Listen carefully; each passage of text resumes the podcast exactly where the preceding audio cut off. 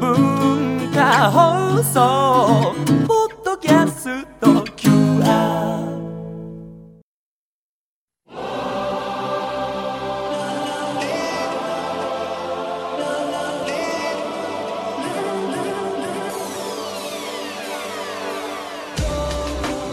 文化放送ザニュースマスターズ東京マスターズインタビュー。今週のインタビューのお相手は寿司チェーン寿司三昧を展開する清村の木村清社長です。木村さんは1952年千葉県のご出身。太陽漁業現マルハニチロの子会社に入社した後独立。弁当屋やカラオケ店などの経営を経て2001年に年中無休24時間営業の寿司店寿司三昧本店をオープンされました。今日はマグロへのこだわりを語っていただきます。寿司三昧といえば、はい。木村社長です。よろしくお願いします、はい、よろしくお願いします。まずはい、こだわりのマグロですけども、はい。私たちリスナーそしてこの放送をやっててもはい、必ずお正月になるとはい、初競りっていうことで、はい。マグロ来ますけど。はい。これは社長こだわりですか？こだわり、そうですね。私が生まれてね、4つの時にはい。父親亡くなったんで、その後ね、もう急に貧乏になったんだけど、貧乏の中でも、おふくろが、あの、法事とか結婚式に行くと、マグロ2切れぐらいこう、ついて持って帰るんですね。それを半分に切る。と4人で食べる。2切れ入ってたらまた2切れ余るからそれをまた半分にさいの目にして食べるつまよじゃあもう幼少の頃からもうマグロっていうのはそのぐらい、うまいなとんだよ。おふくろもこんなちょっとだったら大きくなったら、おふくろいっぱいマグロ食べさせよその頃から四つ子の魂からあそういうことなんだ。ずーっとマグロを追って今日になってる。だから一番いいマグロをやっぱおふくろにも食べてもらいたいけどお客さんにも今。食べてもらう、うん。やっぱりそれもう初煮の一番最初の初競りのマグロっていうのは日本人にとってはもうダイヤモンド以上の価値があるってことですかやっぱり？やっぱり初物っていうのはねなんですかね初物ってのはね。いや実はまあ日本人はね。もうじゃあ今年もね、はい。もう絶対競り落としてくれるだろうと。はい。僕ももうツイッターとかで応援してたんですよ。一時期、まあ、中国でお寿司ブームが来て、まあなんか戦いのようになってしまった年がありましたよね、あの時はどういう感じだったんですか、あれはね一番中でもねこうやらせ競りみたいなね、他誰もついてがないのに、こう二人でこう上げてるようなあれだったもんだから。もう築地でマグロやってる人ももう出来レースみたいでもう2年3年目の時はやんなっつって、それでやめさせようと。で3.11がちょうどあった時だからそうでしたよね。こういうものに日本のマグロの市場を荒らされてたまるかと来た。いうことでダンク!だけどあれ7400万ぐらいまで行きましたよね。そ最初は5000万。最初5000万。最初5000万。最初5000万だったんですねあの年はじゃあ。その次の年がなな1億。1億までいったんだっけ？5400万。ファンは多いでしょうね。おかげさまでだから今年もなんか買わないと申し訳ないような形で 他で欲しい人がいれば譲ってもあげたいんですけれどもね。はい。来年もですねもち時ろん。間前で買ってよって言うからね、ついなっちゃうんで。これでもやっぱりその初煮ってことで初競りってことでやっぱご祝儀相場も入ってるんですか？そうですねということで木村社長どうですか、元気いいですね。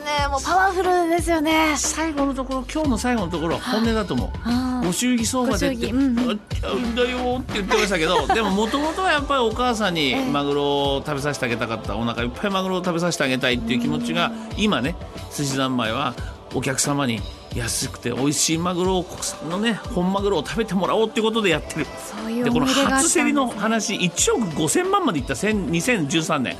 これは中国上海とかではい。寿司屋さんがもう大量にできちゃって向こうの人と一騎打ちでの勝負。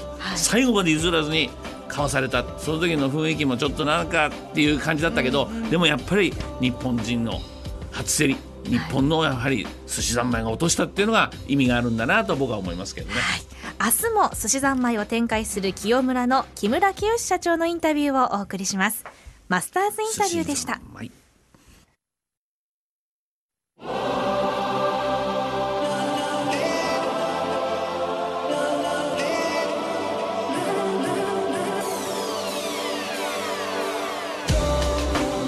文化放送ザニュースマスターズ東京マスターズインタビュー。今週のインタビューのお相手は寿司チェーン寿司三昧を展開する清村の木村清社長です。手を広げた木村社長のポスターに年中無休24時間営業。寿司三昧は他社と何が違うのでしょうか？さあ昨日第1回やりましたけど、はい。えー石川さん台東区の石川さんからメールいただきました。ありがとうございます。寿司三昧の木村社長のインタビュー感動しました、母親にマグロをお腹いっぱい食べさせてほしいとの願いからめマグロの初競りに参加していると思うと売名行為かとずっと思っていました。商売に成功するには強い信念が大切であると感じましたといただきました。はい。では今日の分も聞いてみましょう寿司三昧のここはすごいっていうのはありますか？三枚のここはすごい。ちょっと他の寿司屋とは違うんだぞ。とあんまりわかんないな。お客さんはどうですかね？いやなんか寿司三昧イコールやっぱり木村社長のブランドっていうかイメージこうダーンとこう両手を広げてさあ来いってみたいな。あれはあれはこれはお寿司といえば寿司三昧。ってこれこれは誰が決めたんですかこれ？これはね誰かな。なんかこうポスターを作る時にねはいはやってくれと。いはい。でも寿司三昧イコールやっぱり木村社長がこうやってるのが一番最初入ってきますね。でそれはすごいと思います。だからやっぱりお店行くとああ社長のこれがあってっていうのはあのフライドチキン食べ行ったらケンタッキーのおじさんがいるっていうのと同じぐらいのやっぱりインパクトっていうかただ握ってるお寿司の凄さとかはないんですか？ここがこだわりみたいな。うん。これはねあんまり言うとねあダメお客さんに感じていただかないあそうか。あと社長やっぱこれとあの寿司三昧のはい。特徴は年中無休24時間、そう。これどこから出てきたんですか？アイデアは。いやどこからっていうか寿司を食べに行こうと思ったら、今日は定休日だとかね今日は早始まりとか今日はあの定休日変更だとか、夏休みだとか。でネタが切れちゃったからとか早始やまり。りますね。もういい加減すぎてたなあー記事を盛り上げるためにはそういう問題点を解決しようと、24時間年中無休。潰れるまでやるぞと、やったの。あとはですね、はい。そうだこれ大事な。社員の方には厳しいと思われてますか？それは社員に聞いてもらわないと分かんないけども、みんなね結構うちの社員はお客さんがね社長ファンだと、社長のためならたとえ火の中水の中敵が来たらすぐ回れ右するぞなんては言ってない。一緒に行くような仲間ですね。社長のこのオフィスも築地のこのオフィスも、いつもここに会社に出てこられたうちはみんなオープンだ。オープンですね。私が何をやってようが何しようがオープン。だから従業員も隠れてことことやるなよ。いやしてるでもいろいろなこうオフィスを見見させてもらってるんですよ、はい。僕まあ、職業柄で、はい。インタビューを取るんですけど。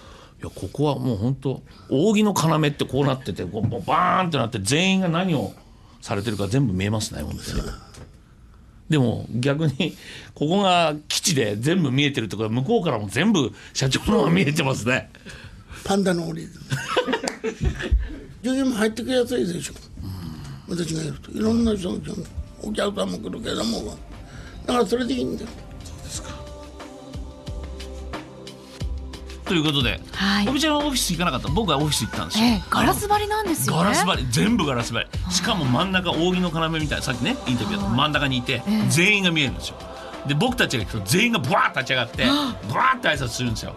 でブワーブワーなんですよ。うわわえもうお辞儀するってことですか？もうお辞儀いらっしゃいませみたいな？そうそう。で全国のはい。板前さんを呼んで研修するんですけど最後木村社長がやっぱり出てきてやる時があるんだけどもその厨房みたいなミニ厨房みたいなのがあるんですけどそれもガラス張り。ね。あれはすごい。だけどちょっと食べさせてくれるかなったら食べさせてくれる。かった潰れるまでやるぞって。はい。明日は清村の木村清社長にピンチの時のお話を伺います。マスターズインタビューでした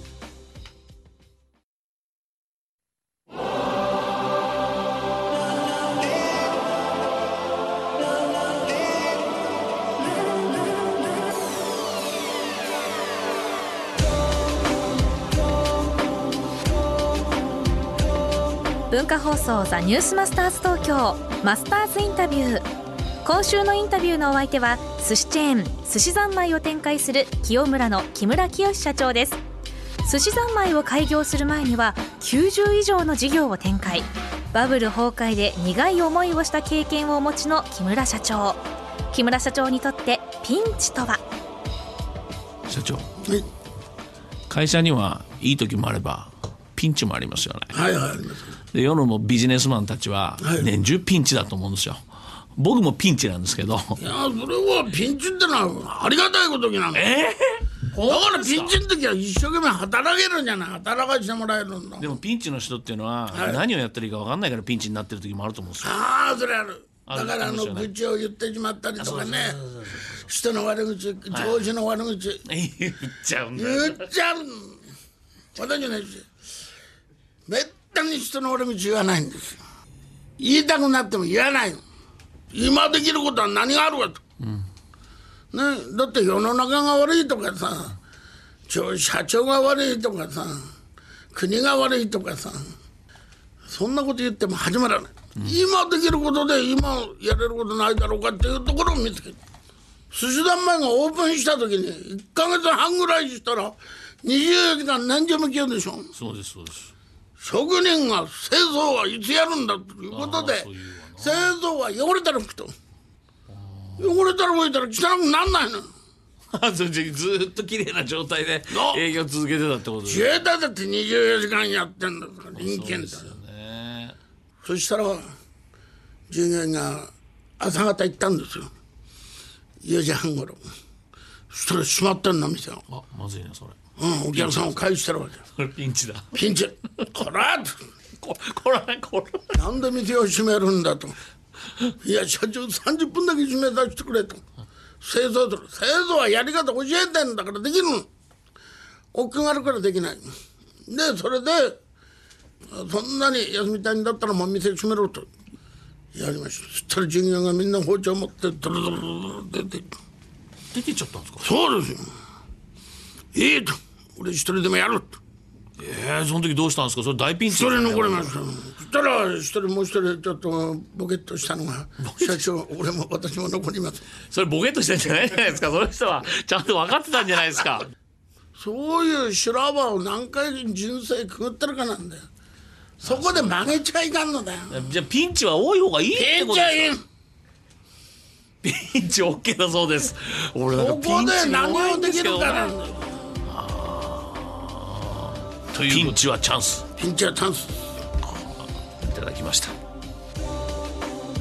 ということで、慌てちゃいましたよ。ピンチはいいピンチ。はいいって言うから。もうパワフルでしたね今日も。何しろ社長はもう15歳で自衛隊入ってますから。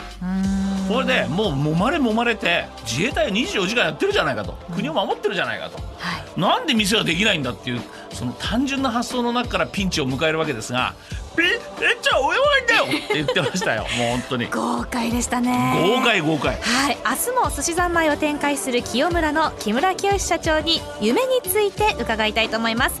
マスターズインタビューでした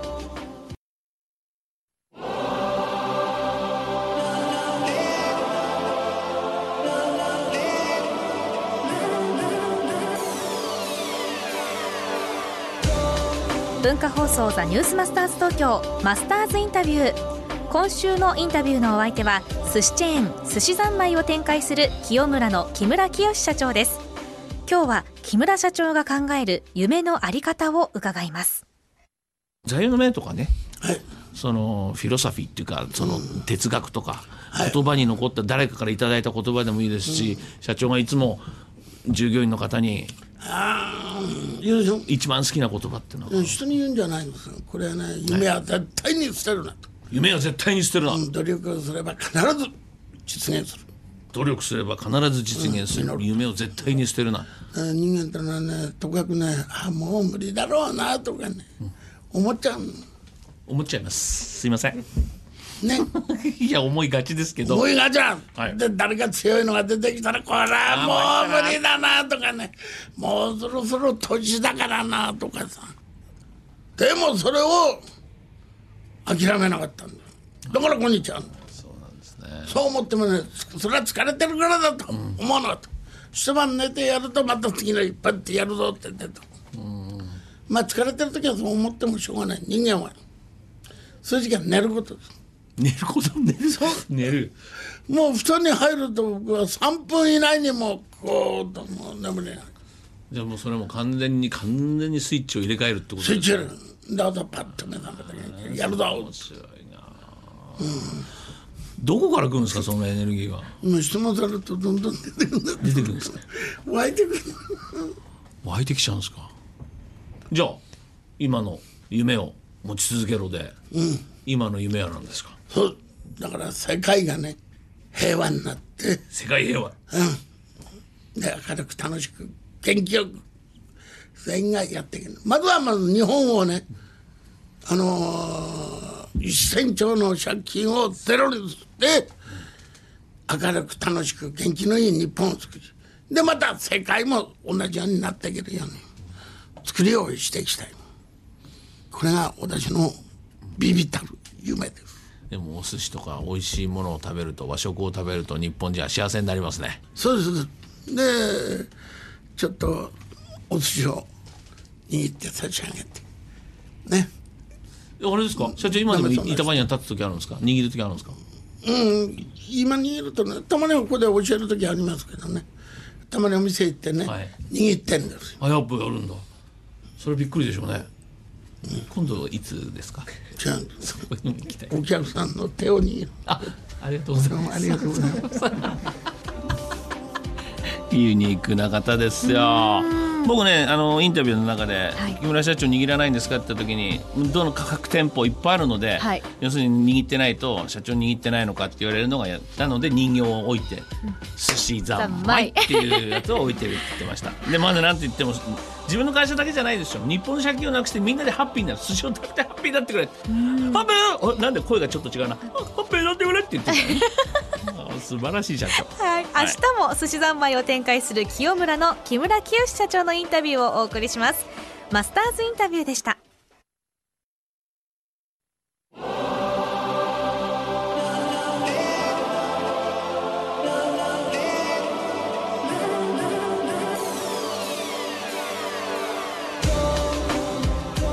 文化放送ザニュースマスターズ東京マスターズインタビュー。今週のインタビューのお相手は寿司チェーン寿司三昧を展開する清村の木村清社長です。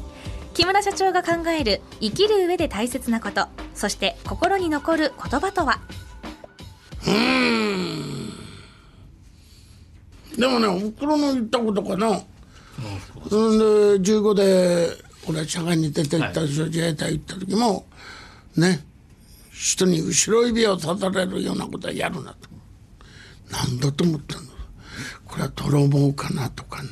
なんかなとかね。思いましたけどもだからこう人が見てないところだったらなんかやっちゃうなと思うでしょ？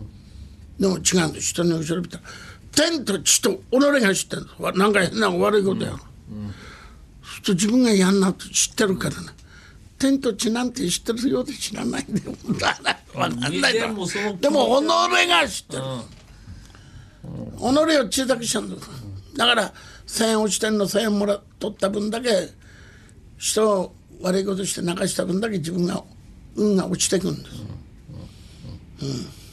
うん、だから人を喜ばしていくそうすると自分もで必要とされるとねエネルギーが自分で湧いてくるんだよあうちへも来てよとかまた来てよとかまたやってよ。とそうするとエネルギーが出てくるんです。湧いてくるんです。だから人にいいことをしていくと。